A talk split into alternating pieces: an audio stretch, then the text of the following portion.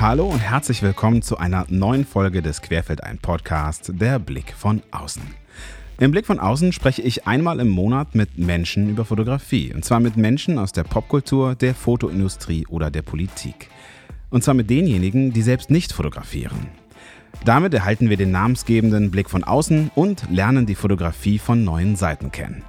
Mein heutiger Gesprächspartner ist Andreas Trampe. Andreas ist eine Bildredakteurslegende. Seit 1996 ist er beim Stern. 19 Jahre davon als Bildchef. Zusammen mit seinen Kolleginnen ist er verantwortlich für die optische Gestaltung des Sternmagazins. Er ist Gründer des Förderprogramms Stern Junge Fotografie und regelmäßiger Gast in Juries wie dem André Stenien Award oder dem Visador in Perpignan. Wir sprechen heute über den Alltag in einer der wichtigsten Bildredaktionen im deutschsprachigen Raum. Darüber, wie man junge Talente findet und fördert und natürlich, wie er persönlich die vergangenen 25 Jahre im Fotojournalismus miterlebt hat. Wenn euch der Podcast gefällt, dann freue ich mich wie immer über euren Kommentar, eine positive Bewertung oder natürlich über eure Unterstützung. Einfach auf querfeldein.de auf den großen Steady-Button klicken und Querfeldein Supporterin werden.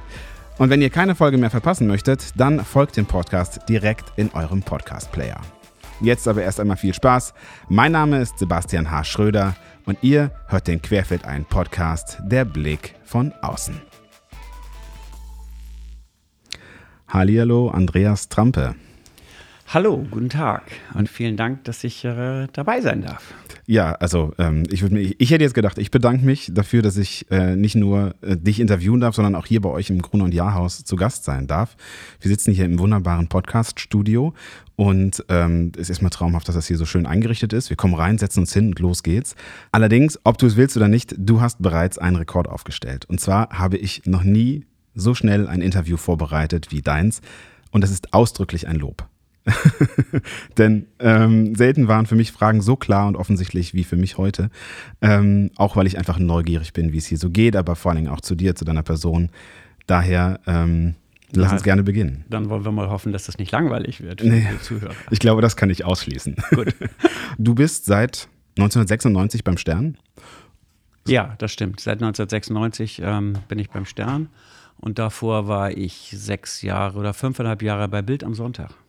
Ach, tatsächlich, okay. Das wusste ich zum Beispiel gar nicht. Bei mir, im, quasi, für, für mich fängt dein Leben beim Stern an, aber.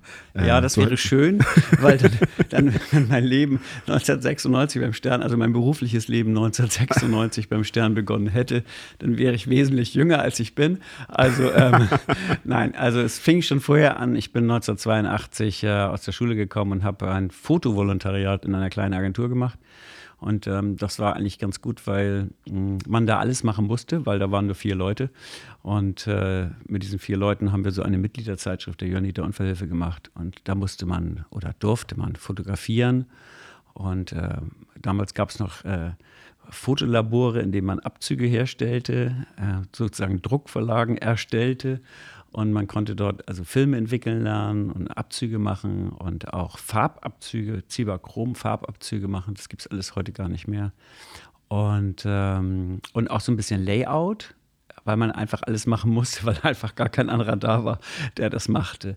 Ähm, das war aber sehr hilfreich. Ich habe also wirklich unfassbar viel gelernt in, diesem, in dieser Zeit. Und ähm, hinterher habe ich noch als freier Fotograf gearbeitet, die darauffolgenden Jahre. Und genau da musste ich dich eben stoppen, so beim, beim Einpegeln. Ähm, dachte ich so, erzähl doch einfach mal so hier, ne, wie, wie war es so und wo, wo kommst du jetzt her? Dachte du, ja, ich habe immer hier in Hamburg gewohnt und so und so. Und dann, ach nee, ein Jahr in Berlin, eineinhalb. Und dann fingst du an, von der Wende zu erzählen und wie du den 9. November erzählt hast. Und dann sagte ich, stopp, hier bitte aufhören, bevor wir jetzt hier in den ganzen Bildredaktionsteil reingehen, das würde ich jetzt schon noch gerne nochmal zu Ende hören. Also du hast den 9. November miterlebt, live. Wie, wie ist das gewesen? Ja, man, man, also ich glaube, jeder Mensch hat ja so ähm, bestimmte Tage im Kopf oder in Erinnerung, wo er ganz genau weiß, was er gemacht hat ähm, ja. an dem Tag, zum Beispiel der 11. September. Also ich glaube, viele Menschen wissen am 11. September exakt, was sie gemacht haben. Ja, exakt. Ähm, ähm, da war ich schon beim Stern 2001, hier am 11. September. Und wir saßen gerade in der Themenkonferenz, als äh, der Nachrichtenchef reinkam und äh, sagte, da ist ein Flugzeug ins Hochhaus in New York gestürzt. Ähm, also solche Sachen weiß man. und so war es auch am 9. November. Da war ich mit meiner Frau beim Italiener, kam nach Hause, machte den Fernseher an, um die Spätnachrichten zu gucken oder die Abendnachrichten. Und Hans-Joachim Friedrichs, der damalige Tagesthemenmoderator, ähm, sprach davon, äh, dass man das Wort historisch nicht oft benutzen soll, weil es so ähm, inflationär äh, zu werden droht sonst, wenn man es oft benutzt. Und äh, sagte, aber dies ist ein historischer Tag ähm, und äh, schaltete nach Berlin, wo die äh, Mauer auf war, auf einmal. Ähm, und die Mauer gefallen war oder noch nicht gefallen war, aber ähm, Leute rüberkamen sozusagen oder vor der Mauer zusammenstanden und rüber wollten, weil es waren ja auch noch nicht alle Grenzübergänge offen. Und in der Nacht bin ich, ähm, bin ich dann sofort losgefahren nach Berlin und war so gegen 24 Uhr in Berlin, 24 Uhr 15 oder sowas. Man durfte in der DDR ja nicht so schnell fahren. Ähm, die hatten aber in dieser Nacht andere Sorgen, glaube ich, und andere ähm, Aufgaben vielleicht auch oder waren abgelenkt. Auf jeden Fall kam man da schnell durch. Unterwegs traf ich ein Paar auf der Tankstelle, äh, die nach Hamburg wollten, auf den Kiez und wollten unbedingt nach St. Pauli. Und ich sage, Leute, ähm, ich weiß nicht, ob ihr schon rüberkommt. Sie sagten, ist die Grenze auf? Und ich sage, ich weiß es nicht, ob sie euch da schon rüberlassen oder nicht, oder ob nur die, ähm, die, die innerberlinischen, berlinerischen Grenzübergänge offen sind. Und dann habe ich denen irgendwie 50 Mark geschenkt und habe gesagt, versucht es, macht, äh, habt Glück und habt Spaß, wenn es funktioniert. Leider habe ich nie erfahren, ob es wirklich funktioniert hat und ob sie es bis zur Reeperbahn geschafft haben. Aber naja, es war eine verrückte Nacht und wir sind dann, ähm, ich bin dann weiter nach Berlin gefahren und habe dort angefangen zu arbeiten. Ähm, und habe die ganze, ich habe dort für die Bunte gearbeitet in der, in den darauf folgenden zwei, drei Tagen. Und ähm, ja, es war natürlich aufregend. Das war natürlich Wahnsinn zu sehen im Brandenburger Tor, wie die Leute auf einmal auf der Mauerkrone da oben standen und die ganzen Volkspolizisten, die wirklich nicht wussten, wie sie sich verhalten sollen, was sie nun tun sollen, ob sie dagegen eingreifen sollen, ob sie die Leute von der Mauer runterholen sollen wieder oder nicht. Also ähm, es war schon eine sehr, sehr äh, verrückte Situation. Und die Leute waren alle so unglaublich emotional und euphorisch, ja das vergisst man natürlich nicht. Das ist natürlich ein tolles Erlebnis in, im, im, Berufsleben. War da die große Sause um Mitternacht schon gelaufen oder fing das dann wirklich gerade erst richtig an? Wurde da die ganze Nacht durchgefeiert, äh, als du dann da angekommen bist? Nein, die große Sause war noch nicht gelaufen. Ich war im vollen Gange wollen wir es mal so sagen, was heißt große Sause? Die Leute kamen rüber, die Menschen strömten halt ähm, zur innerdeutschen Grenze und lagen sich da in den Armen und hatten Sekt mitgebracht und begrüßten einander und äh, das ging die ganze Nacht. Also, ja. Wie war das dann, du sprachst es gerade schon an, 2001, als dann tatsächlich die Flugzeuge in das World Trade Center geflogen sind. Was ist dann in der Redaktion los gewesen? Vielleicht kommen wir mal so zu eurer Sternbildredaktion. Ja, das sind ja immer so Ereignisse, die, ähm, die langsam beginnen oder die äh, manchmal am Anfang unspektakulär beginnen. Also bei World Trade ist es nicht, äh, beim World Trade Center äh, und den Attacken auf das World Trade Center war es nicht unspektakulär, das muss man sagen. Dort ist ja ein Flugzeug in das, in das Gebäude geflogen. Das ist ja schon, äh, äh sehr, sehr ungewöhnlich sich, ja. und hart und, und, äh, und aufsehenerregend. Ähm, ja, man versucht dann erstmal rauszufinden, ähm, was ist da passiert und was könnte der Hintergrund sein. Ähm, und bei so diesen Großereignissen verdichten sich dann die Informationen und, ähm, und es wird auch immer äh, journalistisch größer und journalistisch wichtiger und, und journalistisch relevanter.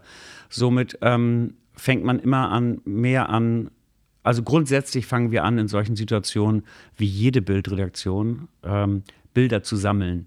Also wir sind in so einem Modus dann ähm, ähm, zu gucken, was gibt es auf dem Markt, was gibt es für Bilder auf dem Markt ähm, und äh, zu überlegen, ähm, was können wir für eine Geschichte machen. Zum Beispiel beim World Trade Center ist es so, das war ein Dienstag und es war äh, ähm, in, in, in, den USA war es ja 9 Uhr, 9.13 Uhr, glaube ich. Bei uns war es 15.13 Uhr. Der Stern war gerade ausgedruckt, komplett ausgedruckt. Ähm, das ist natürlich ähm, Bad Luck muss man sagen. Also wenn das, wenn die Ausgabe gerade ähm, komplett oder fast komplett die Druckmaschinen verlassen hat, ähm, dann in der Nacht von Dienstag auf Mittwoch vertrieben wird, am Mittwoch in den Lesezirkeln ist und, äh, und am Donnerstag eigentlich am Kiosk ist, überall, weil sie am Mittwoch auch noch verschickt werden muss für die Abonnenten. Ähm, der damalige Chefredakteur hatte dann eine ganz gute Idee. Wir haben ein Sonderheft, ein kleines Sonderheft produziert, also im, im Format des äh, TV-Magazins, ähm, so mit 32 Seiten und ähm, haben das geschafft, am, glaube am Freitagmorgen an die Kioske zu liefern. Und viele der, ähm, der Kiosk- ähm, haben dann den eigentlichen Stern in das Sonderheft reingelegt, sodass wir als Titel ähm, dieses Ereignis hatten und nicht ähm, ein Titel, der halt in dem Fall natürlich wahnsinnig inaktuell war, weil es ähm, ja, weil alle Welt natürlich ähm, seit Dienstag dann in dieser Woche nur über den Vorfall in Amerika sprach und das natürlich das, das Megathema war, das globale Megathema war. Mm, wie beziehungsweise wo holt ihr eure Informationen in solchen Situationen her? Ruft ihr dann äh, in dem Fall in New York in den, ähm, in den Pressestellen an, bei der New York Times oder bei anderen Zeitungen? Äh, oder was, wo, wo kriegt ihr eure Infos her und wo kriegt ihr dann auch die Bilder her? Naja, in dem Fall war es einfach. Ähm, also der Stern abonniert ungefähr, also im Fotobereich haben wir zwölf Nachrichtenagenturen, die wir abonnieren oder 13. Ähm, also es laufen sowieso jeden Tag um die 20.000 Bilder in die Bildreaktion rein. Ähm, es gibt also kaum wesentliche Ereignisse weltweit, die nicht von den Nachrichtenagenturen in irgendeiner Form ähm, gecovert werden und, und die uns dann mit Bildern versorgen. Und nun ist es New York.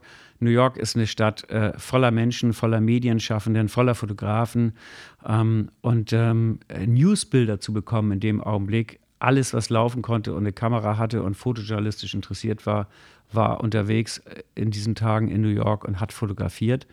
Ähm, einige sehr, sehr nah, wie zum Beispiel James Nachtway, der ähm, dort unten in, äh, in Downtown wohnte, äh, um die Ecke sozusagen und äh, ganz nah dran war. Oder auch andere Fotografen. Es gab also eine Menge Fotografen, die dort ähm, unterwegs waren. Ähm, es gab auch eine Menge Newsbilder, überhaupt gar kein Problem. Ähm, es gab fast keine Chance, Fotografen ähm, die nicht aus New York kamen, einzufliegen oder zu beauftragen, weil alle Flughäfen gesperrt waren, mhm. alle Flugverbindungen ausgesetzt waren damals. Ähm, ja, die sind dann teilweise über Kanada reingeflogen und mit dem Auto nach New York gereist, also eigene Reporter auch. Wir haben aber auch das Glück natürlich gehabt, dass wir ein Büro in New York hatten. Mhm. Und einen Korrespondenten, der gerade Michael Streck, der gerade zwei Wochen vorher oder ein, ich glaube, eine Woche vorher nach New York gekommen war, um seinen Job zu beginnen. Die Umzugskartons waren noch nicht ausgepackt und der sofort eine große Aufgabe hatte. Also wir hatten Menschen vor Ort, einfach weil wir ein New Yorker Büro hatten mhm. und wir haben auch eine New Yorker Bildredaktion gehabt. Die haben wir immer noch. Und, ähm, und das macht die Sache natürlich unheimlich viel leichter. Also ja. wenn man dann Leute vor Ort hat, äh, die direkt reagieren können, ähm, die direkt die Menschen auch kennen vor Ort, äh, die Fotografen kennen und, ähm, und ja, und dann haben wir natürlich angefangen zu arbeiten. Jetzt gehen wir mal auf so eine normale Woche ein. Also Dienstagmorgen, sagst du, ist das Ding durch. Da ist im Grunde das Layout fertig gesetzt, die, der Druck ist passiert. Wie geht es dann weiter? Ist dann erstmal große Katerstimmung und äh, Mittwochmorgen Nein. wird neu angefangen oder wie geht es dann Nein, die neue also, Woche wenn los? wir jede Woche Katerstimmung hätten, das wäre ja wirklich sehr anstrengend. ja, ähm, so, aber kann man ja, sich ja auch vorstellen, dass man einen halben Tag so durchhängt. Nee, man ist eigentlich, in, man hängt eigentlich nie durch. Man ist in so einem Dauerloop. Und das ist auch ganz normal. Äh, wir ähm, produzieren ja heute in der digitalen Zeit, also wo wir auch die Webseite produzieren, wo wir Stern Plus produzieren, also das, äh, das Paid-Modell, ähm, produzieren wir eigentlich rund um die Uhr. Wir produzieren 24-7 Geschichten und Bilder.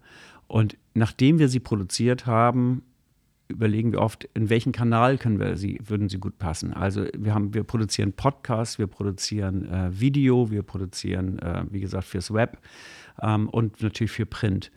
Und ähm, je nachdem, ähm, was das für eine Geschichte ist und wie wir sie einschätzen, ähm, ähm, bedient sie dann einen dieser, dieser vielen Kanäle. Das heißt auch, wenn wir am Montagabend das Redaktionsschluss haben, Montagnachts gegen 24 Uhr, dann wird das Heft gedruckt und am Dienstagmorgen um 10 ist Themenkonferenz. Mhm. Dann sitzen alle zusammen und überlegen, was können wir für die darauffolgende Woche machen.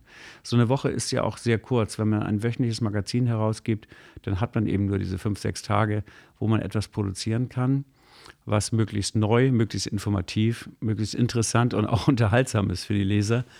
Und, ähm, und von daher müssen wir gleich beginnen dann auch. Wie, wie entscheidet ihr denn, ähm, welche Themen in der nächsten Woche naja, drin es sind? Kommen, also erstens gibt es immer noch Themen aus der, äh, aus der Woche, die nicht mitgekommen sind, also für die kein Platz war. Ähm, da überlegen wir natürlich, können wir die noch äh, verwenden? Müssen wir sie aktualisieren in irgendeiner Form? Dann gibt es äh, die große Themenkonferenz. Die Redakteure machen Vorschläge aus den verschiedenen Ressorts, aus Politik, Wirtschaft, Unterhaltung, Wissen. Machen sie äh, Vorschläge für Geschichten, die sie interessant finden, immer im Hinblick darauf, was könnte in der darauffolgenden Woche Donnerstag interessant sein. Und ähm, dann äh, sich, hören sich die Blattmacher, die Chefredaktion, hören sich diese Vorschläge an, haben auch noch eigene Ideen natürlich, die sie vielleicht noch dazu äh, beisteuern. Und, ähm, und machen so ein, ja, wir nennen es ein Kuchenbrett. Sie machen also eine Struktur, eine Heftstruktur, ähm, wo sie die Themen äh, festlegen, die sie gerne hätten die mhm. vorgeschlagen worden sind und die sie gerne hätten und ähm, von denen sie meinen, dass sie das Potenzial haben, die Sternleser zu interessieren eine Woche später. Und, ähm, und dann gehen wir, die Redaktion, an die Arbeit, um das zu realisieren. Und nun kann man sich vorstellen, nicht alles von dem, was wir ähm, uns vorstellen am grünen Tisch oder was wir beschließen, funktioniert dann auch so im Alltag. Also es gibt dann Interviews, die nicht zustande kommen, weil zeitliche Probleme sind, äh, terminliche Probleme mit, äh, gerade mit Prominenten oder mit Politikern oder mit, äh, äh mit Wirtschaftsführern ist es natürlich so, dass die ähm, nicht immer so Zeit haben, wie wir uns das gerne wünschen würden und wie wir uns das vorstellen. Ähm, oder es fallen Geschichten inhaltlich in sich zusammen, weil sie einfach sich weiterentwickeln und äh, am Dienstag noch ganz spannend klingen. Äh, aber am Donnerstag zum Beispiel, ähm, ja. Äh, einfach durch sind. Im durch sind. Ja. Also, wie, wie viele Seiten hat, die, die, hat der Stern? immer so 120 Seiten ungefähr, 120 bis 130, und, 132 Seiten. Und, und, wie viel beauftragt ihr in der Regel so im Kopf für so ein Magazin? Ja, das ist schwierig zu sagen äh, generell. Also so ein Durchschnitt, ich würde mal schätzen, also wir versuchen bei jeder Geschichte, bei jeder größeren Geschichte im Stern äh, eine eigene Optik zu erstellen. Ähm, nun gibt es auch Sachen, die in der Vergangenheit spielen oder Sachen, die ähm, nicht möglich sind aus organisatorischen Gründen, wo man Bild, Bilder beschaffen muss. Das gibt es natürlich auch. Aber ich würde mal sagen, so 40, 50 Prozent aller Geschichten, aller Produktionen, die im Stern sind, sind eigenproduziert. Mhm. Und das heißt aber, ähm, wenn ihr jetzt 100, ihr, ihr werdet es ja so machen, ihr habt eine Themenkonferenz und sagt, okay, das und das und das und das soll. Und dann haben wir Pi mal Daumen unsere 132 Seiten voll. So, und jetzt kommen zwei Geschichten nicht zustande, dann sagt ihr nicht, okay, dann machen wir den 110 Seiten lang, sondern ihr habt ja, ja. wahrscheinlich noch einen Pool an, an, produzierten Sachen, die man dann wahlweise irgendwie mit auffüllen kann, ja. dass das Magazin seine Dicke behält. Ja, wir haben natürlich, also selbstverständlich haben wir, ähm, produzieren wir immer mehr, als wir in ein Magazin passt. Wir haben also immer mehr Geschichten.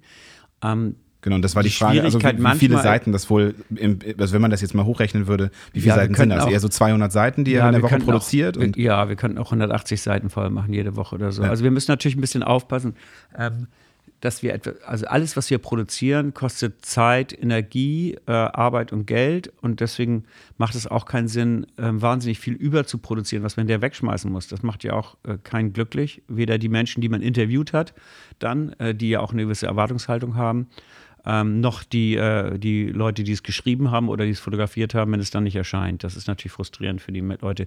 Deswegen muss man schon ähm, da eine gute, einen guten Weg finden, eine gute Mischung finden.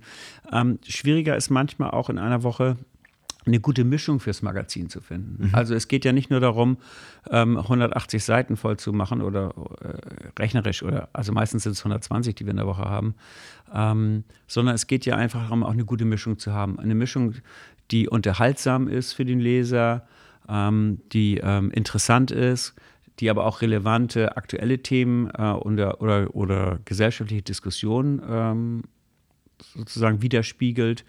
Denn der Leser, der den Stern liest am Donnerstag, ähm, der soll ja sozusagen Spaß haben und er soll natürlich nicht nicht gelangweilt werden oder, oder dort Sachen lesen, die er schon lange, lange in, äh, in seiner Tageszeitung gelesen hat, vier Tage vorher oder fünf, sondern er soll natürlich immer einen besonderen Angang haben, eine besondere Optik, also eine besondere fotografische Optik oder natürlich auch besonders schöne Texte, besonders gute äh, Reportagen oder, oder Interviews. Wenn du das so sagst, was ist denn das Hauptziel vom Stern? Ist es tatsächlich dann Unterhaltung oder ist es Nachrichtenwert? Ich würde sagen, es ist eine Mischung. Wir sind da so ein, ein sehr, sehr äh, alte Marke in Deutschland, äh, die es schon sehr, sehr lange gibt, also schon 75 Jahre gibt nee, 73 Jahre, glaube ich. Und, ähm, und es ist eine Mischung aus, aus allem. Die Mischung macht es eigentlich nachher. Also nur Unterhaltung ähm, ist dem Leser auch nicht genug, weil es nicht ernsthaft genug ist. Mhm. Ähm, ähm, so ganz ohne den unterhaltenden Teil, also ohne Kultur, ähm, ist, ähm, ist zu schwere Kost sozusagen. Also der Mensch, der den Stern liest und ähm, soll ja, ähm, macht es in seiner Freizeit und er soll ja hinterher, wenn er den Stern gelesen haben, möglichst ein gutes Gefühl haben, dass sich diese Zeit, die, äh, die er dem Stern gewidmet hat, gelohnt hat, weil wir müssen uns nichts vormachen. Wir leben in einer, in einer Medienwelt mit einer extrem harten Konkurrenz. Also wenn wir auf früher gucken, wo wir drei Programme hatten, die bis irgendwie 24 Uhr gesendet haben und dann kam das Testbild, das ist lange, lange her. Dann so bin ich noch groß geworden. Ja. ja, aber dann haben wir heute 30 Fernsehsender, ich weiß nicht, wie viele es sind, aber 30 sind es bestimmt. Ähm, wir haben hunderte von Webseiten, wir haben äh, Tageszeitungen, wir haben Hörfunk, wir haben Musik, wir haben äh, Podcasts äh, und all diese Formate konkurrieren ja auf dem Markt um, um das wertvollste Gut der, äh, der User und Leser, nämlich um ihre Zeit. Also A, um ihr Geld, aber vor allem auch um ihre Zeit. und die Zeit ist halt begrenzt. Der normale Mensch, äh, der geht zur Arbeit, ähm, ähm, oder zieht seine Kinder groß oder hat seinen festen Tagesplan auf jeden Fall. Ähm, meistens tun sie beides, sie gehen zur Arbeit und ziehen ihre Kinder groß.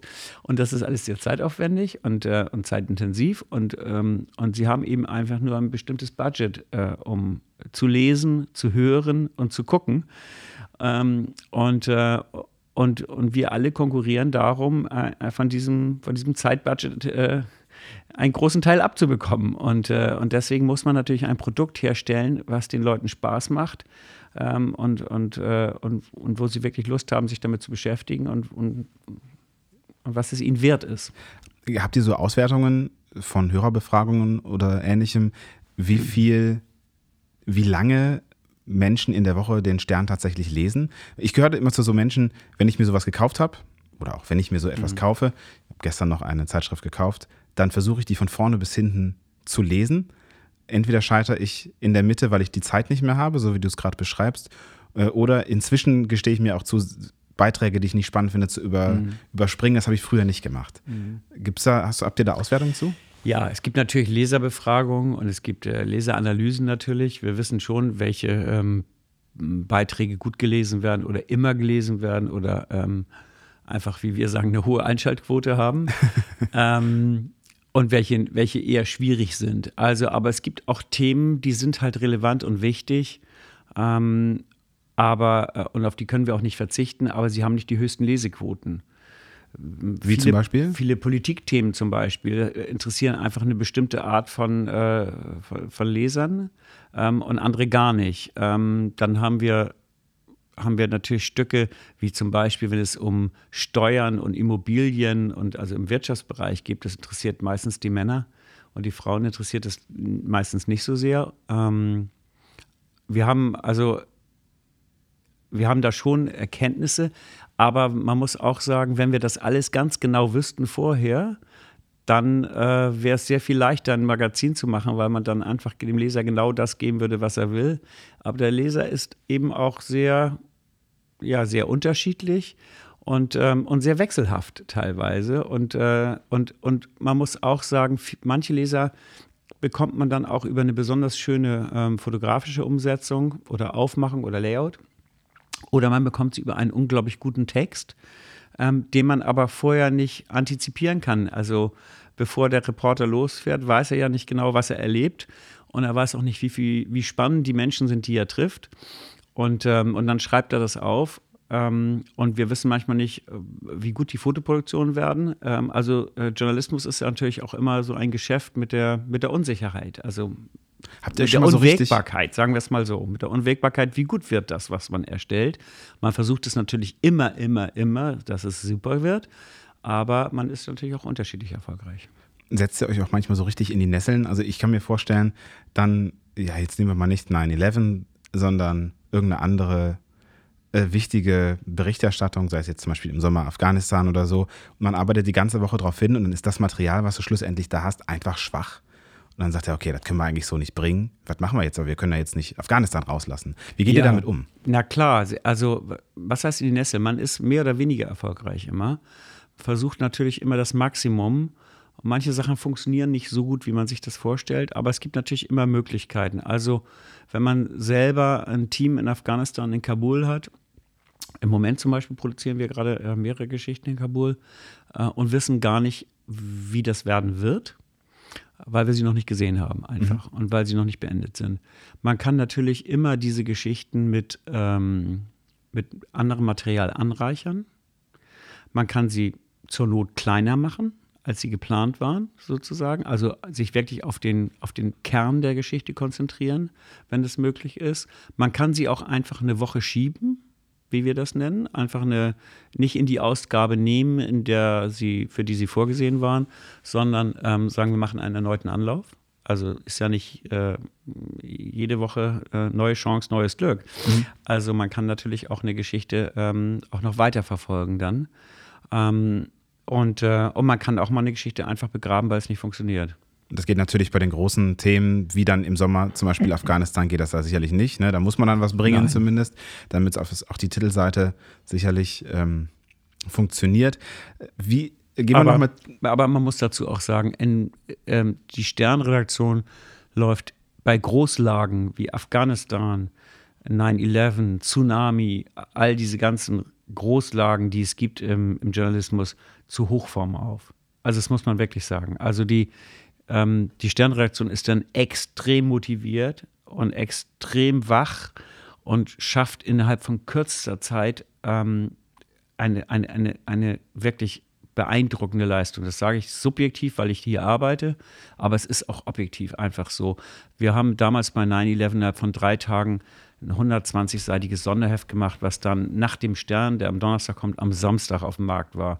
Ähm, wir machen dann in solchen Situationen ähm, wirklich in kürzester Zeit extrem große und gute, auch in äh, Produkte. Zum Beispiel Corona haben wir zwei Sonderhefte letztes Jahr gemacht.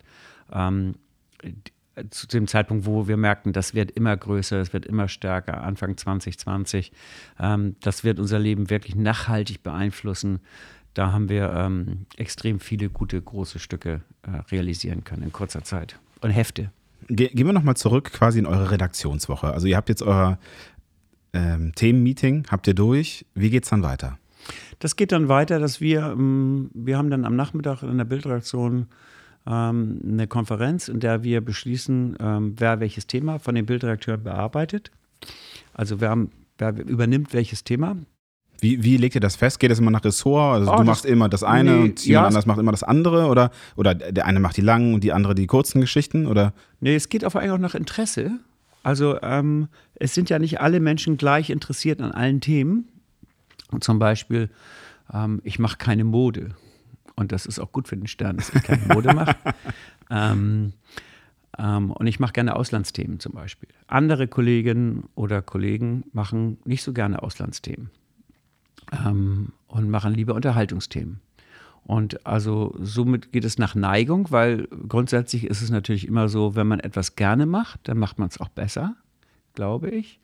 Und glauben, ja, das Ja, ist so. Haken dran. Das ist so.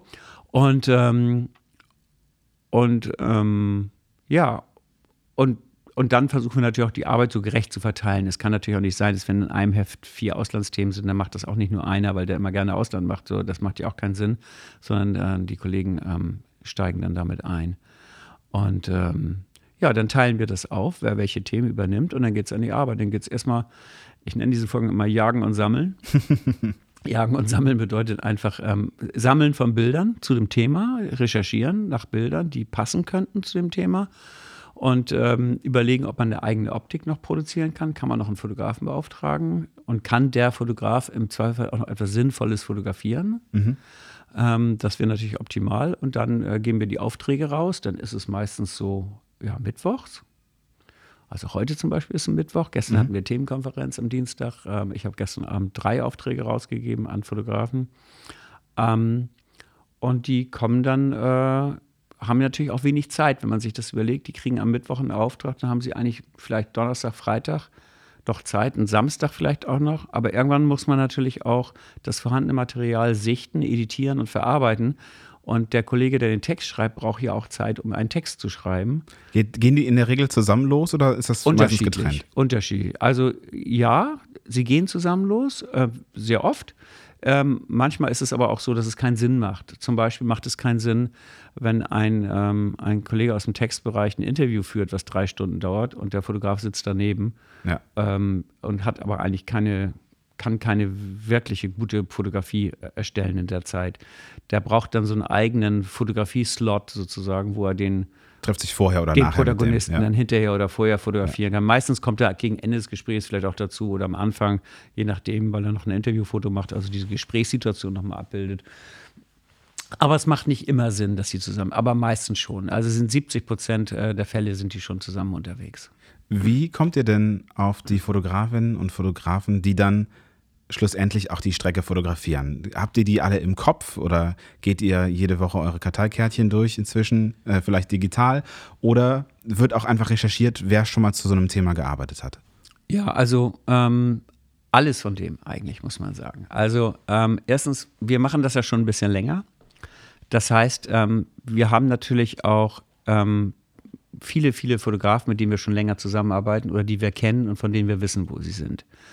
Wir versuchen eigentlich immer mit lokalen Fotografen zu arbeiten, wenn es möglich ist. Also wir buchen Leute in München oder in Leipzig, wenn der Termin in München oder Leipzig stattfindet, wenn es möglich ist, und schicken wenig Leute äh, quer durchs Land.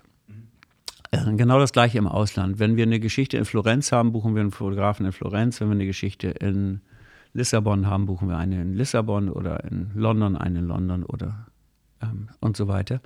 Ähm, aus mehreren Gründen. Also Menschen, die in ihrem eigenen Kulturkreis leben, haben einen bestimmten Blick auf ihren eigenen Kulturkreis. Ähm, sie kennen sich aus vor Ort. Sie, ähm, sie wissen, wie man fragen muss, um Fotogenehmigung zu erlangen, meistens.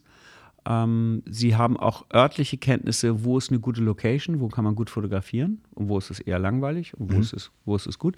Sie sprechen die Sprache im Zweifelsfall. Ähm, und können sozusagen sich leichter und schneller verständigen. Ähm, es spart Reisekosten und sie sind schneller und haben mehr Zeit zum Fotografieren und sind, sitzen weniger in Flugzeugen und, äh, und, und Bahnen, äh, was ja nicht so äh, hilfreich ist für die Fotoproduktion. Also von daher versuchen wir immer diesem, unter diesen Aspekten zu arbeiten. Und dadurch, ähm, da wir das schon sehr lange machen, sind wir auch wirklich sehr, sehr gut vernetzt und, ähm, und haben viele, viele Fotografen, ähm, mit denen wir, die wir persönlich kennen. Die kennen wir von Fotofestivals, die kennen wir davon, dass sie sich bei uns vorgestellt haben, weil irgendwann, wenn sie in Hamburg waren.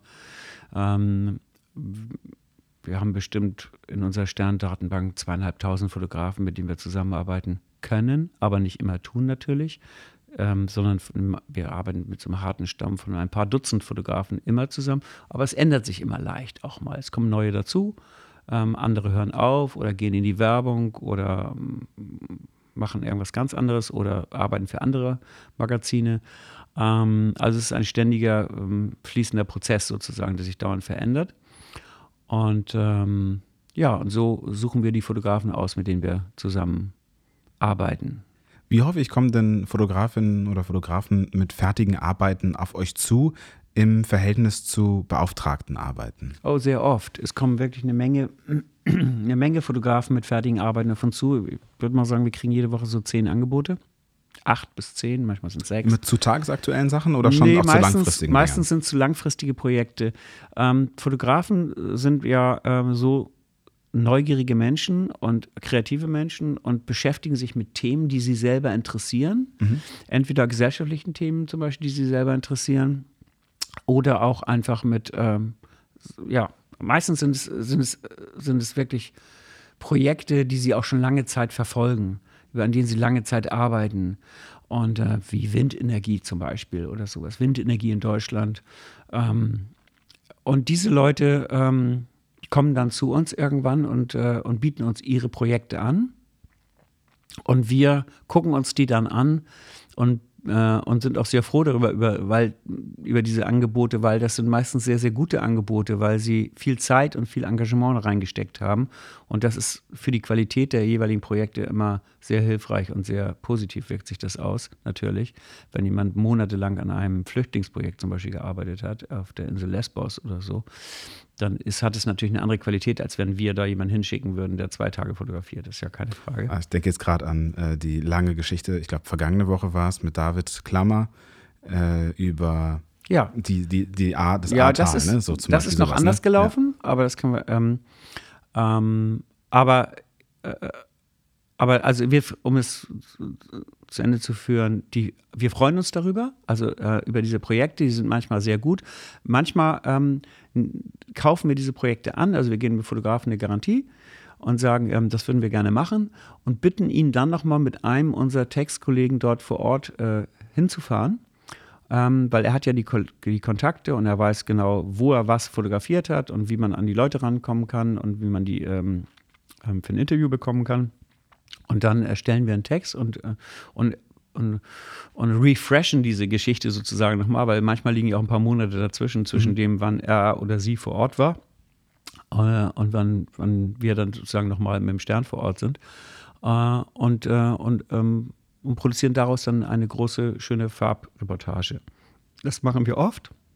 Es kann auch passieren, dass wir nur die Bilder nehmen, weil sie perfekt sind und der äh, Textkollege führt noch ein äh, telefonisches Interview oder ähm, äh, eins über Zoom oder, oder Teams. Gerade in Corona-Zeiten finden ja viele Interviews äh, digital statt auch. Ähm, und dann ähm, haben wir die Geschichte fürs Heft. Also es gibt unterschiedliche Varianten, wie wir, ähm, wie wir so etwas, ähm, wie wir so etwas ähm, produzieren. Und die Geschichte, die du gerade erwähnt hast, ist eine Geschichte, muss man den Hörern vielleicht äh, noch mal ein bisschen erklären. Also wir haben im Sommer im Ahrtal natürlich bei der großen Flutkatastrophe im Ahrtal ähm, haben wir eigene Kollegen gehabt vor Ort, die für uns fotografiert haben. Darunter Theodor Barth aus Köln und David Klammer aus Köln. David hat auf eigene Faust fotografiert dort und, ähm, und die haben tolle Bilder gemacht, ähm, eindrucksvolle Bilder von Zerstörung. Aber sie haben auch viele Menschen getroffen ähm, in unserem Auftrag und auch so, vor allem David, ähm, die er einfach porträtiert hat und hat deren Geschichten aufgeschrieben. Und wir haben jetzt zum, äh, im Oktober gesagt, okay, wir würden gerne mal gucken, wie sieht es eigentlich aus im Ahrtal? Was ist jetzt eigentlich von der Hilfe angekommen? Ist der Schutz schon weggeräumt? Sind die Häuser schon abgerissen? Wie geht es den Menschen eigentlich? Sind die Menschen ähm, zufrieden, dass ihnen so gut geholfen wurde und euphorisch, ähm, was nicht zu erwarten ist, ehrlicherweise? Ähm, oder sind sie ähm, frustriert und deprimiert, weil sie einfach sagen, es geht nichts voran. Und es, also wir wollten einfach wissen, was ist los vor Ort. Und, äh, und dann ist natürlich immer das Beste, vor Ort zu fahren und dann äh, nochmal zu gucken. Und das ist ein typisches Projekt, was wir auch gemacht haben. Da habe ich ähm, 30 Bilder ausgesucht aus der Zeit vom Juli mhm. und habe gedacht, mh, hm, das würde mich mal bei diesen Bildern würde mich mal interessieren, wie es entweder den Menschen geht, die auf den Bildern abgebildet sind, oder wie es ähm, die Situation vor Ort aussieht. Liegt da noch der Müll neben dem Fluss sozusagen, die zerknautschten Autos und, äh, und die, die, Ruinen, die Häuser sozusagen, oder sind die schon abgeräumt worden? Das mhm. würde mich interessieren.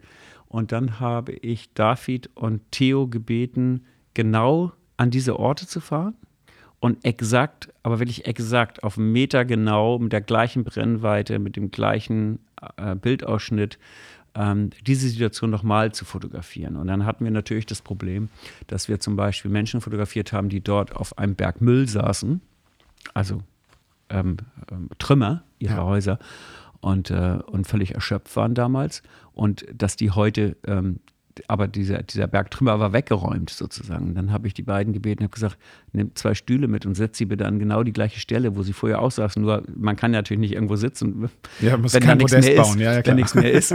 Also haben wir jetzt Stühle mitgenommen und haben die sozusagen dort hingesetzt und haben genau diesen gleichen Ausschnitt nochmal fotografiert wie vorher und haben immer so eine Vorher-Nachher ähm, damals und heute äh, Situation geschaffen und haben das fotografiert. Und das hat extrem gut funktioniert, wirklich war. Und eigentlich war das mal so auf, ähm, ja, auf vier, fünf Doppelseiten eingeplant von uns. Und wir haben nachher ähm, acht Doppelseiten dafür bekommen von, den, von der Chefredaktion, von den Blattmachern, weil das Material eben so gut war, dass sich das lohnte, diese Geschichte größer zu machen. Mhm. Und das ist auch ein gutes Beispiel für, wie wir unser Blatt machen. Also ja, man macht Geschichten kleiner, wenn sie nicht so äh, gut funktionieren, wie man sich das vorgestellt hat.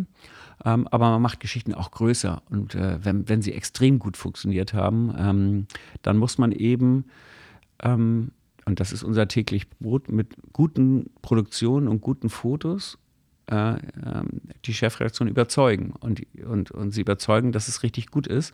Und das ist ehrlicherweise aber auch richtig leicht. Wenn es richtig gut ist, dann ist es sehr, sehr leicht, die Kollegen zu überzeugen, weil eben das ja auch alle sehen und einfach alle sagen, wow, das ist wirklich richtig Wahrscheinlich toll. einfacher auch als beim Text. Ja, ne? und es bringt auch viel mehr Spaß, glaube ich. das weiß ich nicht. Beim Text ist es auch so. Ich habe eine Geschichte zusammen mit einer Kollegin produziert in Zürich über über ein krebskrankes Paar. Und der Text ist so unfassbar gut und so unglaublich emotional gewesen, ähm, dass alle, die diesen Text gesicht haben, ge gelesen haben, sich erstmal ein Tränchen aus dem Auge gewischt haben und haben gesagt, wow, das ist ja unglaublich, diese Geschichte. Und die haben wir zum Beispiel dann hochwertig, habe ich sie porträtieren lassen in Zürich, aber es sind normale Porträts von einem normalen Ehepaar einfach. Und der Hauptteil, also das Wesentliche ist der Text. Das, das, das Asset, also der Grund, das zu lesen und, und, und, und, und der, der, der Ruhm dieses Stückes gebührt dem Text, gar keine Frage.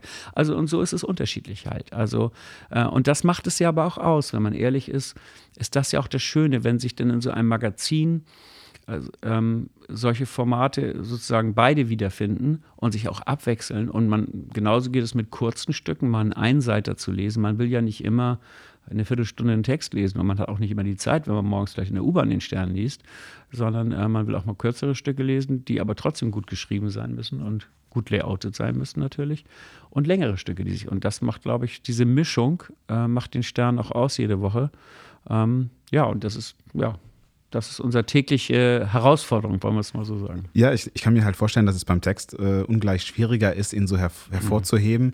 als einen besonders gut geschriebenen Text, weil ein besonders gutes Bild sieht man sofort auf den ersten Blick und sagt, okay, jetzt interessiert mich die Geschichte. Äh, du, ihr könnt ja nicht oben dran schreiben, dies ist ein besonders guter Text. Mhm. Das heißt, da kommt es auch sicherlich mhm. über die Illustrationen oder Bilder, die ihr mit dabei packt. Wenn ihr da jetzt in, in Zürich jemand ganz äh, schlecht porträtiert hättet, dann würden wahrscheinlich trotzdem viele Leute die Seite überschlagen, weil sie möglicherweise keinen Bezug zu dieser Geschichte finden ja. können, oder? Also man muss sagen, schlechte Porträts sind überhaupt keine Option.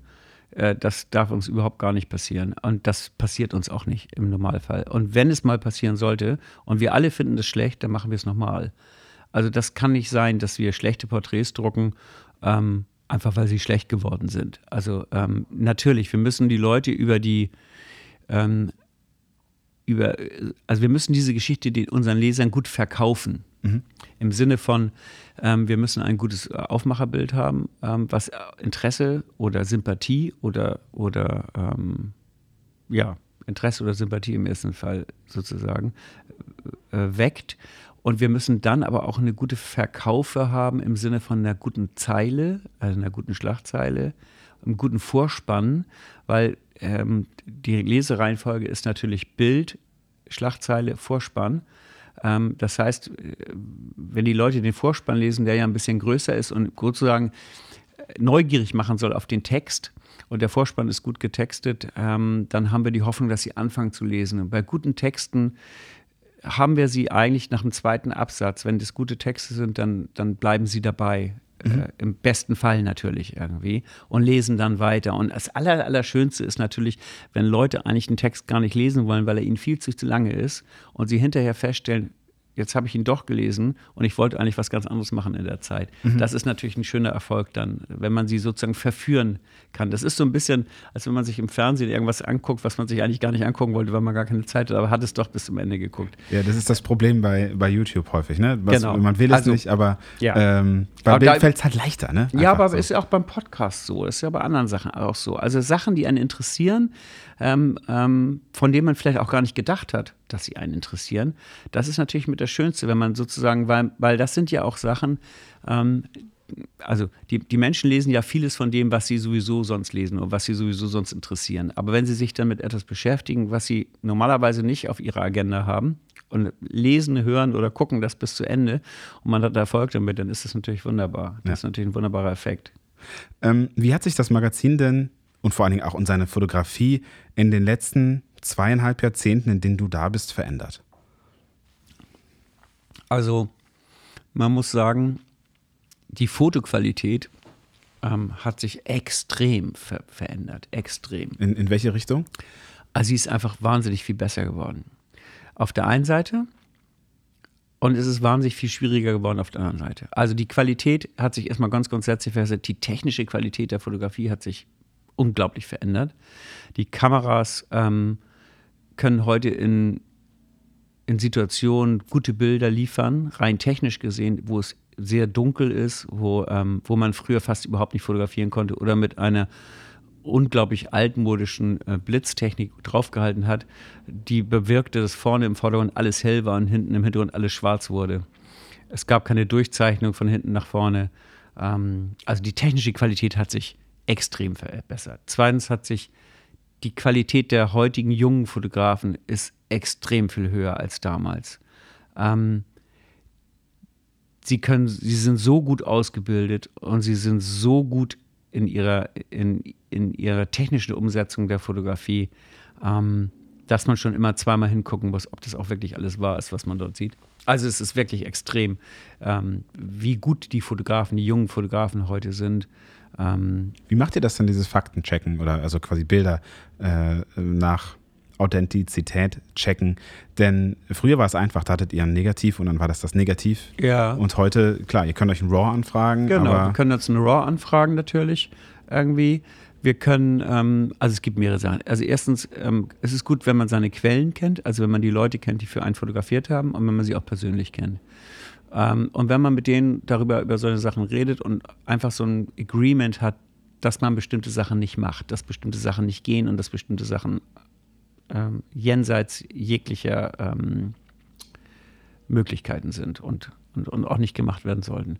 Ähm, so zum Beispiel die alte Regel von, ähm, von World Press Photo auch, äh, don't move any pixel. Also es wird nie irgendwas dazu getan in das Bild und es wird auch nichts weggenommen aus dem Bild.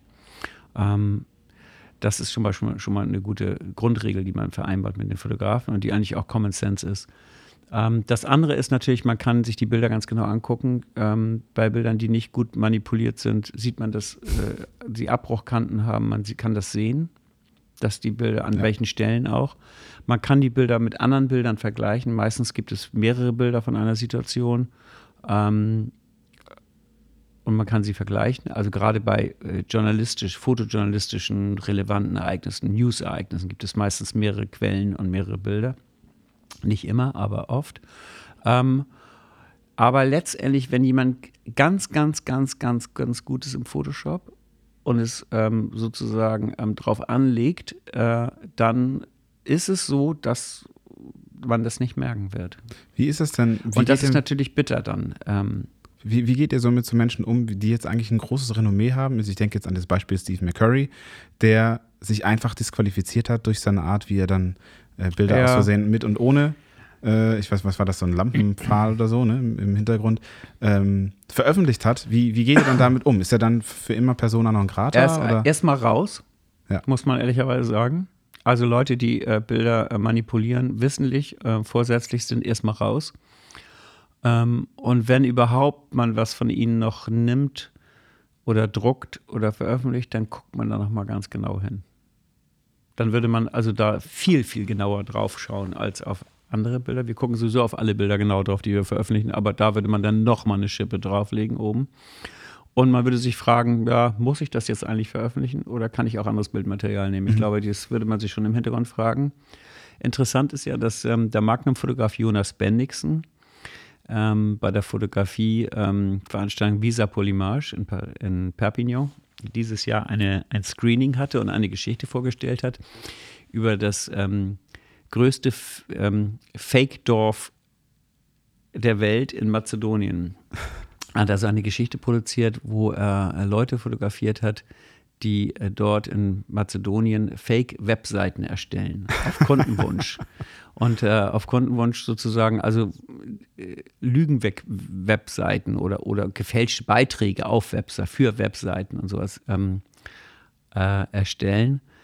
Und er hat das äh, dort äh, eingereicht und es wurde dort abends gezeigt in einer Vorführung. Und er hat jetzt drei oder vier Wochen nach Perpignan ähm, bekannt gegeben, dass all seine Bilder gefaked waren. Also er hat die, die Person in die Bilder reinmontiert. Und er wollte einfach mal gucken, ob das jemand auffällt. Und wie, wie geht man dann damit um? Also quasi ja bewusst betrogen worden zu sein, aber mit einem Betrug. Also es hat ja mehrere Ebenen, das Projekt. Wie, ja, wie geht ihr damit um? Also er hat, ähm, man muss zu seiner Ehrenrettung äh, natürlich sagen, also er hat das als Projekt gemacht. Er hat das an keine Zeitschrift gegeben und an keine, es ist also nicht veröffentlicht worden, mm, im normalen Publikum nicht zugänglich gemacht worden. Er hat einfach den, den Bildspezialisten und Bildredakteuren und den Bildprofis den Spiegel vorhalten wollen. Leute, ihr müsst genauer hingucken. Und er hat damit recht. Man muss genauer hingucken. Und das ist eigentlich ein guter, ein guter Ansatz.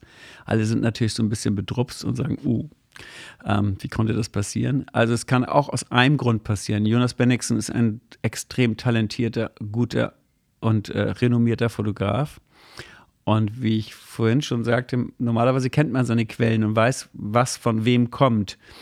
Und das hätte man bei ihm, also er, er selber steht nicht in dem Verdacht, seine Bilder zu fälschen. Ich wollte gerade sagen, hat er sich jetzt also eher disqualifiziert die, die oder Quelle, eher qualifiziert? Nee, er hat sich schon qualifiziert. Also, das ist schon okay, weil so wie er damit umgegangen ist, ist das schon absolut in Ordnung. Aber es ist natürlich. Ähm, wenn man die Quelle kennt, denkt man nicht, dass, er, dass ein renommierter Magnum-Fotograf das tun würde. Er hat es aber im, also mit einem bestimmten Hintergrund getan oder, oder als, als, ja. als journalistisches äh, Projekt gemacht und als Kunstprojekt auch und es war auch gut gemacht. Ähm, und ähm, ja, und, und man muss natürlich sagen, es ist auch so ein, das Sujet ist natürlich auch gut geeignet dafür, sowas zu machen, weil er, er hat da natürlich Leute fotografiert, die kein Mensch kennt. Also von denen man, der normale Betrachter weiß nicht, wie, wie ein Nordmazedonier an einem Computer von halb rechts hinten aussieht, der gerade eine Webseite fälscht. Also der, diese Menschen sind ja nicht bekannt. Also es gibt ja kein Vergleichsmaterial in dem Zusammenhang. Ähm, aber ähm, ein interessantes Projekt. Und daran sieht man natürlich, dass man genau hingucken muss und dass man, ähm, ähm, dass man, dass man äh, sehr aufpassen muss heutzutage, ja. Mm, du warst ja auch hautnah bei der Veränderung von analoger zu digitaler Fotografie dabei. Wie hat das bei euch im Magazin oder in der Bildredaktion die Arbeitsabläufe verändert? Es hat alles wie überall ähm, auf der Welt, würde ich sagen, durch die Digitalisierung. Es hat die Arbeitsabläufe massiv beschleunigt. Ähm, also es ist halt heute so, dass ein Mensch in äh, Chile ein Foto machen kann und ich habe es eine halbe Stunde später auf dem Tisch. Ähm, also aber hier so ganz praktisch. Also, also ihr habt vorher habt ihr Kontaktbögen geschickt haben, bekommen? Wir oder haben wie? Filme bekommen, Fotografen kamen zurück und haben ihre Filme äh, oder ihre Kontakte geschickt. Man hat äh, Bilder ausgesucht, ähm, vergrößern lassen im, Büro, im Labor. Man musste sie hinterher alle beschriften. Wir hatten einen, wir hatten, ich glaube, sechs oder sieben Assistentinnen, die Bilder beschriftet haben, äh, permanent. Ähm, ja, man musste äh, diese Beschriftung der Bilder hinten auf den Bildern aufbringen. Man musste, weil es, durf, es darf ja natürlich kein Bild im Redaktionsumlauf ähm, sein, was unbeschriftet ist, also sprich, wo man nicht weiß, wer abgebildet ist oder wann es fotografiert worden ist oder wo es fotografiert oder wer es fotografiert hat. All das muss natürlich auf jedem Bild sozusagen immer ähm, ähm, erfolgen. Und, ähm, und dann mussten diese Bilder ausgesucht werden und dann mussten sie gescannt werden hinterher. Und, ähm, und wenn dann ein neues Bild gescannt werden musste, weil aus irgendeinem Grund ein Bild dann doch nochmal getauscht worden ist, ja, das war alles sehr viel umständlicher und es dauerte sehr, sehr viel länger. Und wir sind natürlich heute ähm, dagegen mit Lichtgeschwindigkeit unterwegs. Also wenn man das mit damals vergleicht. Wie macht ihr das heute mit den Beschriftungen? Gibt es sowas dann trotzdem noch, wenn ihr sie irgendwie für euch, bei euch an die Wand hängt, wird das trotzdem noch auch noch beschriftet im, auf der Rückseite oder nein, eine, eine nein, Caption nein. gemacht oder läuft bei euch einfach der also, Laserdrucker heiß und nein, kommt alles mal raus? Alles, also, ähm, also die Bilder kommen beschriftet an bei uns. Es gibt ein internationales ähm, ein internationaler Standard für Bildbeschriftung, IPTC. IPTC, ja, IPTC legt genau fest, in welchem Feld, äh, also es gibt bestimmte Felder, die einem Foto beigefügt werden und in den bestimmten Feldern stehen bestimmte Informationen über Stadt oder Land oder Herkunft oder besondere Hinweise oder Motivbeschreibung. Ganz normal.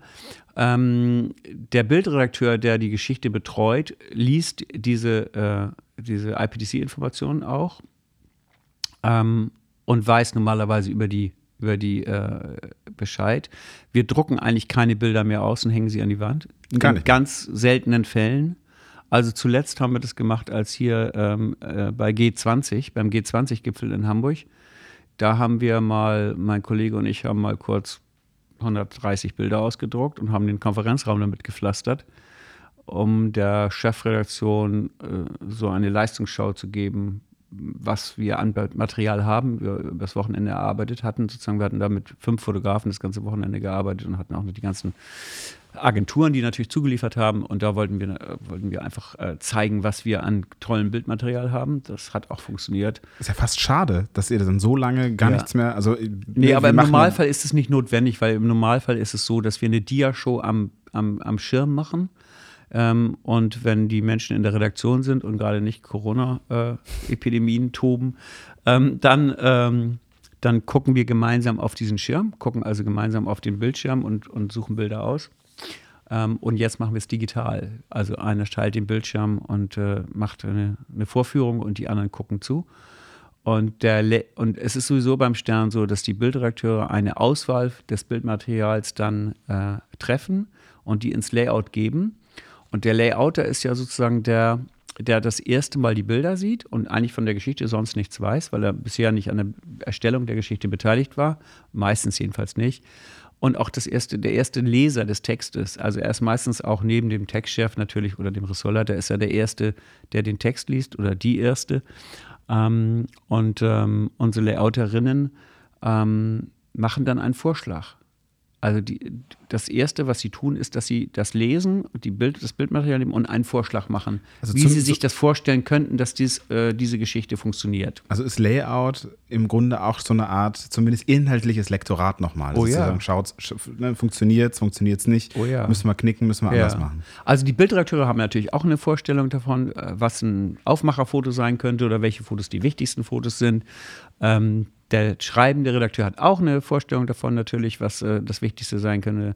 Ähm, so, aber es ist natürlich so, ähm, irgendwann muss man, irgendwie muss man beginnen. Also der Layouter macht den ersten Vorschlag sozusagen und dann wird das diskutiert. Der schreibende Redakteur, der, äh, der, der, der Bildredakteur auch natürlich der, der Chefredakteur oder der Artdirektor, hm, je nachdem, wie die Zusammensetzung der Gruppe ist, so, so ist sie im, im, im Regelfall, ähm, gucken sich das an und sagen, stellen ganz simple Fragen natürlich. Verstehe ich das eigentlich? Geht das schnell genug? Wird, wird der Inhalt der Geschichte schnell genug transportiert zu mir?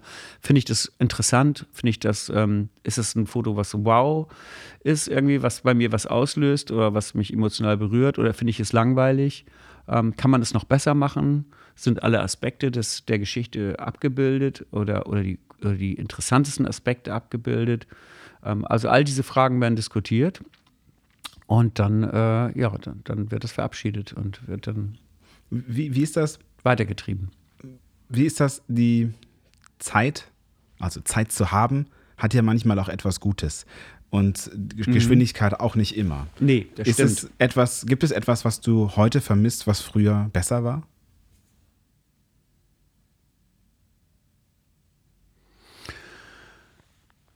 Nee, eigentlich nicht. Ähm, es lief früher auch so.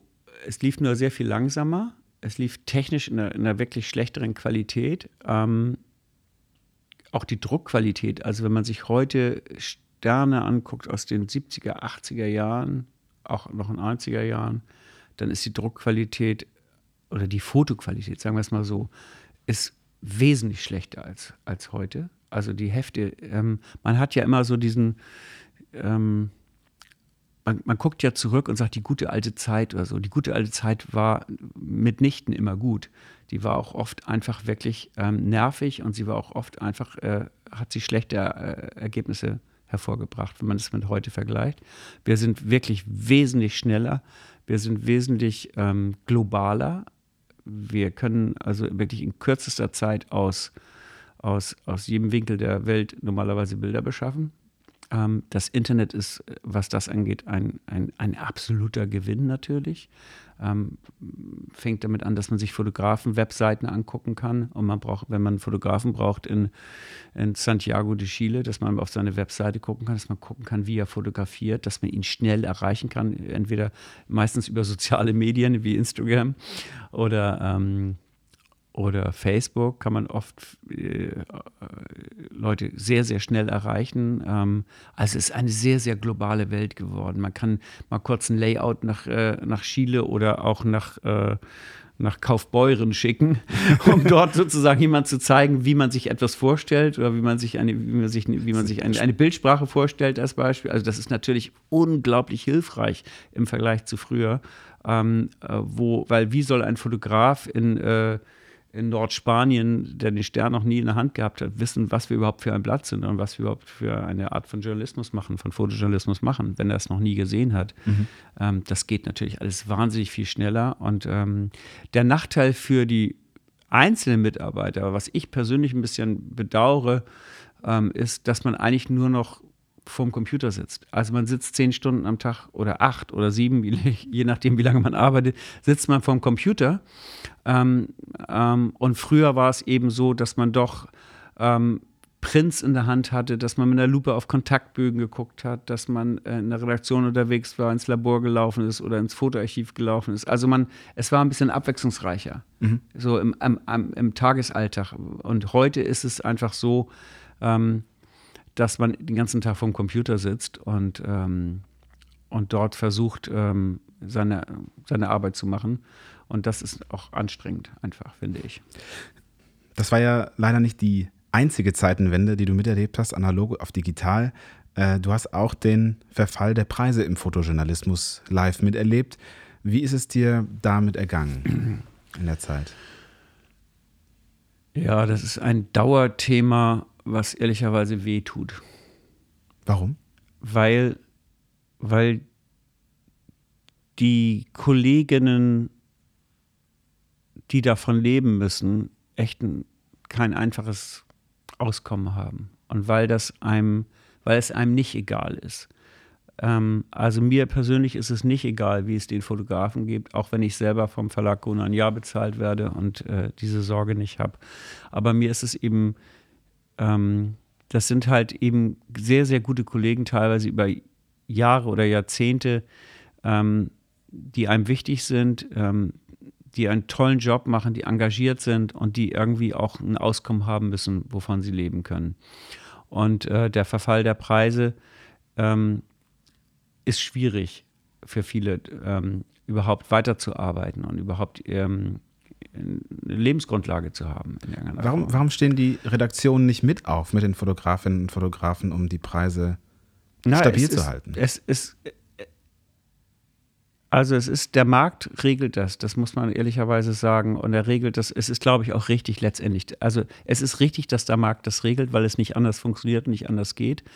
Ähm, wir haben einfach ein Angebot an, an sehr, sehr vielen Bildern, sehr, sehr vielen Agenturen ähm, und sehr, sehr vielen Fotografen, die Bilder anbieten. Und wir haben auf der anderen Seite einen rückläufigen Printmarkt, wo Auflagen sinken und, ähm, und es auch weniger Blätter gibt teilweise als früher, äh, die bereit sind dafür zu bezahlen.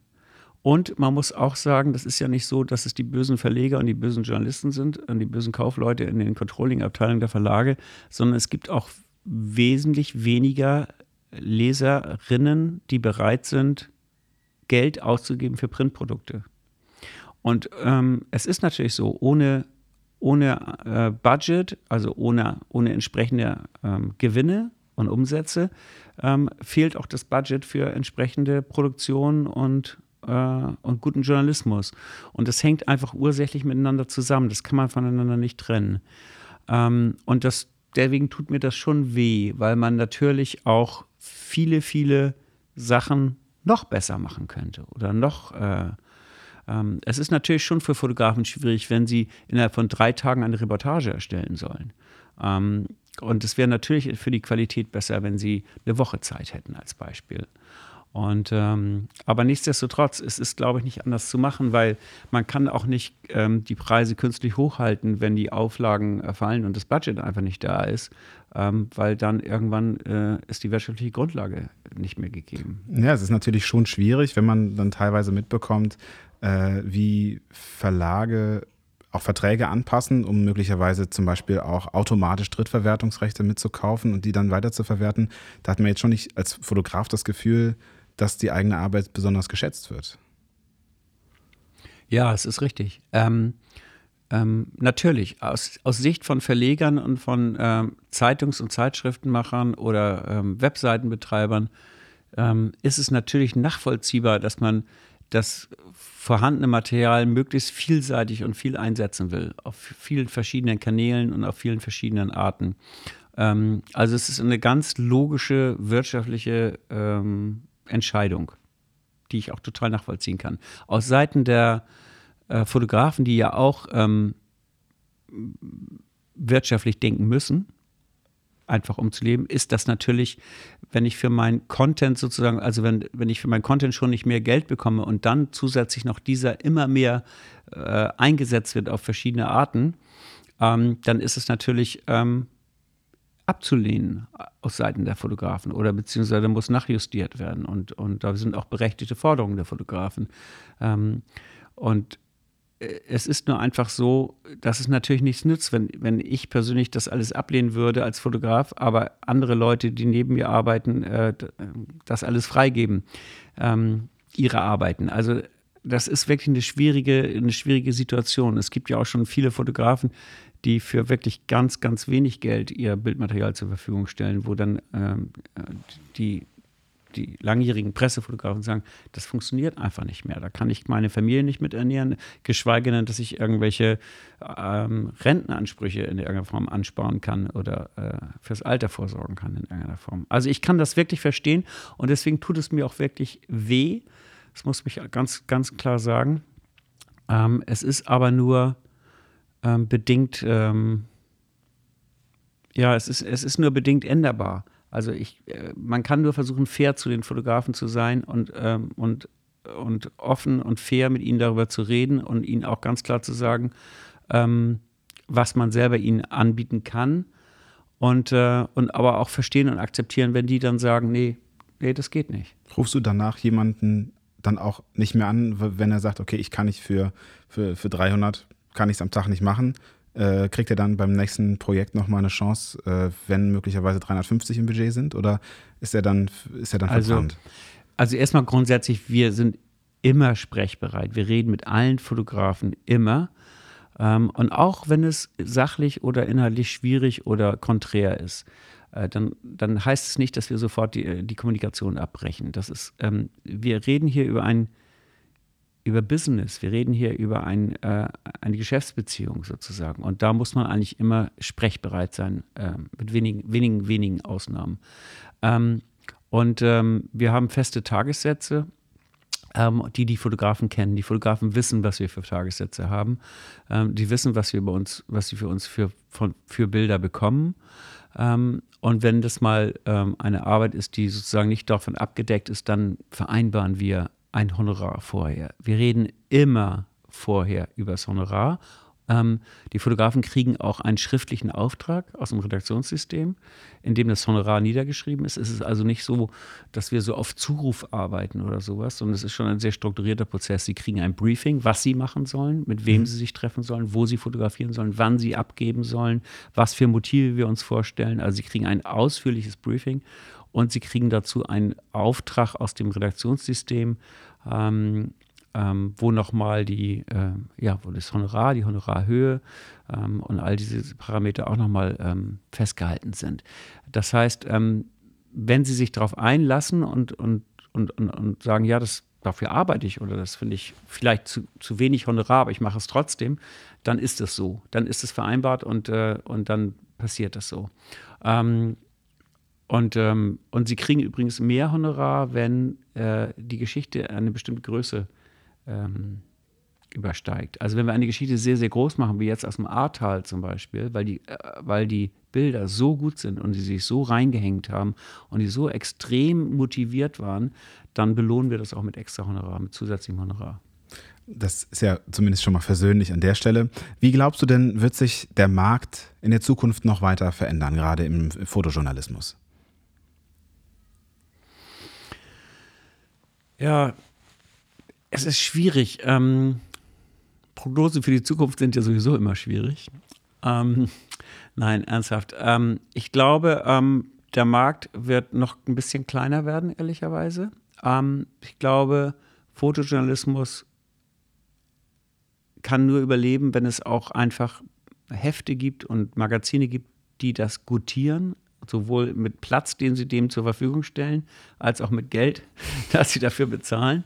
Und, ähm, und da sehe ich im Moment in Deutschland nicht mehr so viele wirklich gute ähm, Ansätze für Fotojournalismus. Das finde ich sehr, sehr schade. Dann haben wir da die Süddeutsche, die Zeit, den Stern, Spiegel. Fokus. Ja, Mare auch zum Beispiel, finde ich. Ja. Geo natürlich, die ganze Geo-Gruppe. Ja, klar, Geo, genau. Ähm, aber wenn ich mal gucke, zum Beispiel in Dänemark oder auch in Holland teilweise, ähm, ähm, also Tageszeitung, gerade, ich finde gerade im Tageszeitungsbereich finde ich das so unglaublich schade, dass da nicht mehr Wert auf äh, gute Fotografie gelegt wird. Da muss ich ja sagen, Politiken in Dänemark. Zum Beispiel. Der ultimative Knaller. Also ja, wie die oder, mit Bildern umgehen, super. Ja, oder ja. die Volkskrant zum Beispiel. Ähm, also gibt, es gibt viele, viele gute Beispiele. Das liegt dann auch an den Leuten, die dort arbeiten. Bei Politikern ist es Thomas Borberg, der da lange gearbeitet hat, zum Beispiel. Ein guter, toller, wunderbarer Kollege. Aber es liegt natürlich auch an dem Grundgeschäftsprinzip der Zeitung Politiken. Also, dass die sagt, wir wollen das und wir wollen das unseren Lesern beibringen. Und es liegt dann dort an den Lesern, dass sie das gutieren und auch kaufen und auch da bereit sind, Geld für auszugeben. Aber gerade im, im Tageszeitungsbereich ähm, wäre es toll, wenn dort mehr Wert auf gute Fotoqualität und oder sagen wir auf eine eigene Bildsprache, auf eine eigene Fotoqualität gelegt werden würde. Ähm, das wäre ganz fantastisch.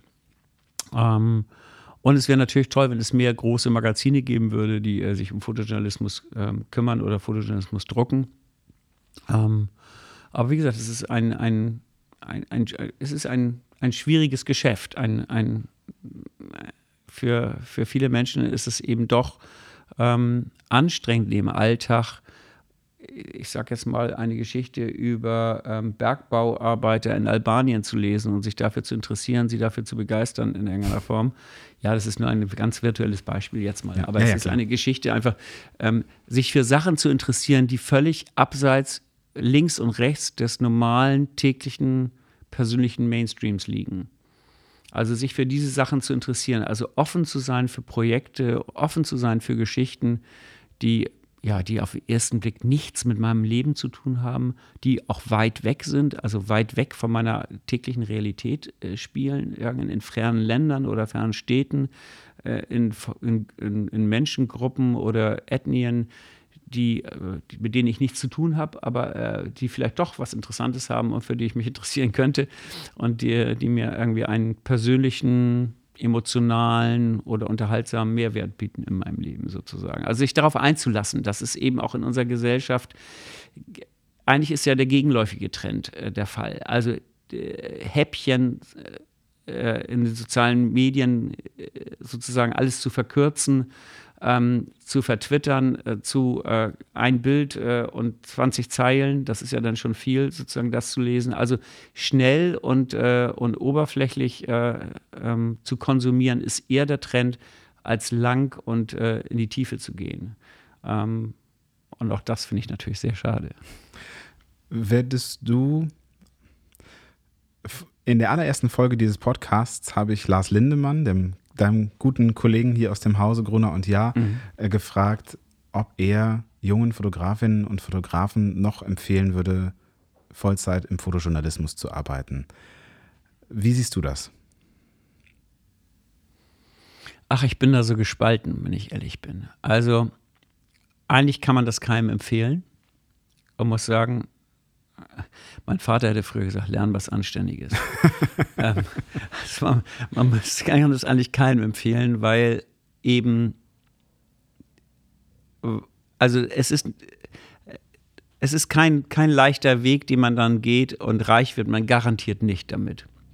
Ähm, und, ähm, und deswegen müsste man jungen Leuten eigentlich empfehlen, dass sie sich ähm, anderweitig orientieren und andere. Ähm, also wenn ich sage mal, wenn Sie zwei gleich starke ähm, Interessen haben für Berufsfelder, dann sollten Sie äh, dem anderen Interesse folgen und das andere Berufsfeld einsteigen. Ähm, aber es ist natürlich wie immer eine, ähm, ja, es, man muss es auch differenzierter sehen. Wenn ein Mensch das unbedingt will und wenn er äh, sich nichts anderes vorstellen kann und wenn er denkt, dass er überall sonst unglücklich ist, ja, dann soll er diesen Weg gehen natürlich. Ähm, dann muss er wissen, dass er nicht, wahrscheinlich nicht reich wird und dass es ein, äh, ein dorniger Weg ist vielleicht. Aber es ist natürlich auch, wenn man ehrlich ist, muss man sich auch mal überlegen, warum machen das so viele Leute und warum ist dieser Beruf so faszinierend für viele Leute, Fotojournalist? Das ist natürlich auch einer der schönsten Berufe der Welt und ich kann diese jungen Leute auch alle total verstehen, dass sie das wollen, weil wo hat man das im Leben, dass man sozusagen mit der Kamera als Rechtfertigungsgrund oder als Alibi so unglaublich intensiv und gut in das Leben anderer Menschen hereingucken kann. Dass man also, wenn ich eine Kamera um den Hals habe oder zwei und eine, eine Tasche über der Schulter und bin irgendwo, wird mich keiner, wird keiner hinterfragen, ähm, warum ich ihn fotografieren will. Also ich erkläre es ihm ja auch noch zusätzlich. Aber äh, ich kann Menschen ansprechen, kann sagen, darf ich dich fotografieren? Ich mache die und die Geschichte. Und es ist völlig normal und es ist völlig interessant. Und ich kann in das Leben anderer Menschen eintauchen und lerne unglaublich viele interessante Menschen kennen. Künstler, ähm, Politiker, äh, Menschen aus der Wirtschaft, Erfinder, äh, Drogenabhängige, Flüchtlinge, Arbeiter bei VW, äh, Bauern, äh, Windkraftanlagentechniker, ich weiß nicht, also you name it. Du kannst wahnsinnig viele interessante Situationen ähm, miterleben, mal für einen Tag oder mal für eine Woche.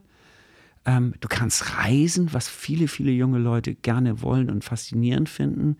Ähm, wie toll ist es, im, zum Karneval nach Trini, Trinidad Tobago zu fahren oder ähm, eine Geschichte über Tomatenanbau in Südspanien zu machen und zu erfahren, dass halb Südspanien äh, oder ganz Südspanien unter Plastikplanen begraben ist, um dort Tomaten anzubauen. Also es gibt unfassbar viele interessante, tolle Ansätze, die ja das Leben auch, das tägliche Leben bereichern und wertvoll machen und man hat viel zu erzählen und und äh, und es ist natürlich ein Unterschied, ob ich jeden Tag in, in, in mein Büro fahre und dort sozusagen äh, Webseiten programmiere. Das ist auch noch interessant. Oder, oder vielleicht andere Tätigkeiten mache, die vielleicht nicht so interessant sind.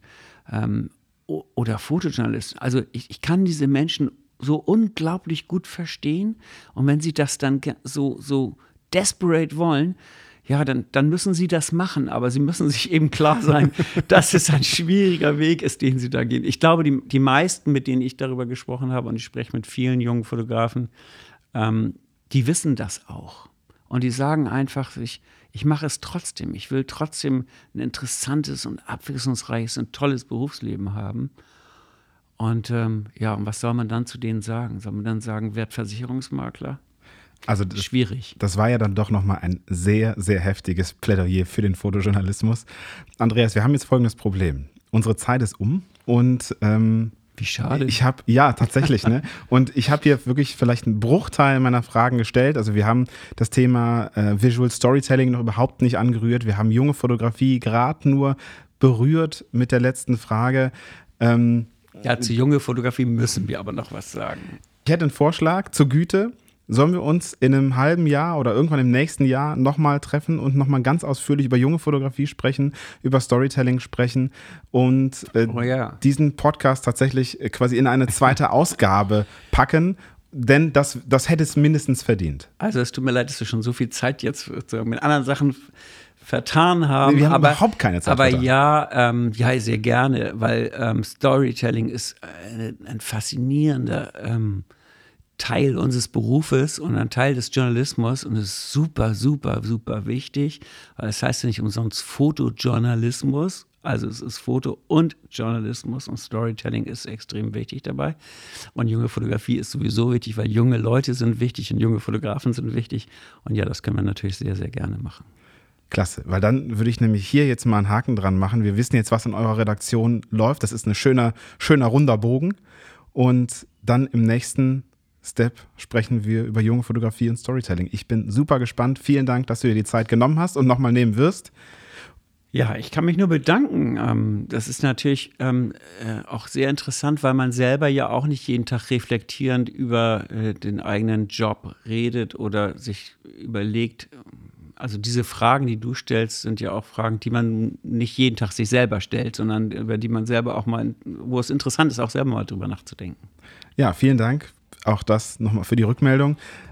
Wenn ihr jetzt Fragen habt an Andreas, dann habt ihr natürlich jetzt die einmalige Chance, sie auch uns zu stellen oder zu mir zu stellen, weil dann kann ich sie beim nächsten Mal mitnehmen.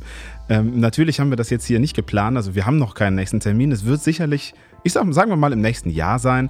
Also vielen Dank nochmal Andreas an dieser Stelle und vielen Dank euch fürs Zuhören und fürs Kommentieren, fürs Rückmeldungen geben, damit wir dieses nächste Gespräch auch noch intensiver führen können oder mindestens genauso intensiv. Ansonsten, wie immer, hinterlasst uns Kommentare, gebt uns eine 5-Sterne-Bewertung in den äh, auf den Podcast-Plattformen. Das ist das ganz normale Prozedere. Äh, und werdet Supporterin oder Supporter dieses Podcasts. Dafür danke. Dann können wir es nämlich auch weiter alles so machen, wie wir es bisher machen. Und ich sage bis nächsten Monat im Querfeld ein Blick von außen. Ja, vielen Dank, Sebastian.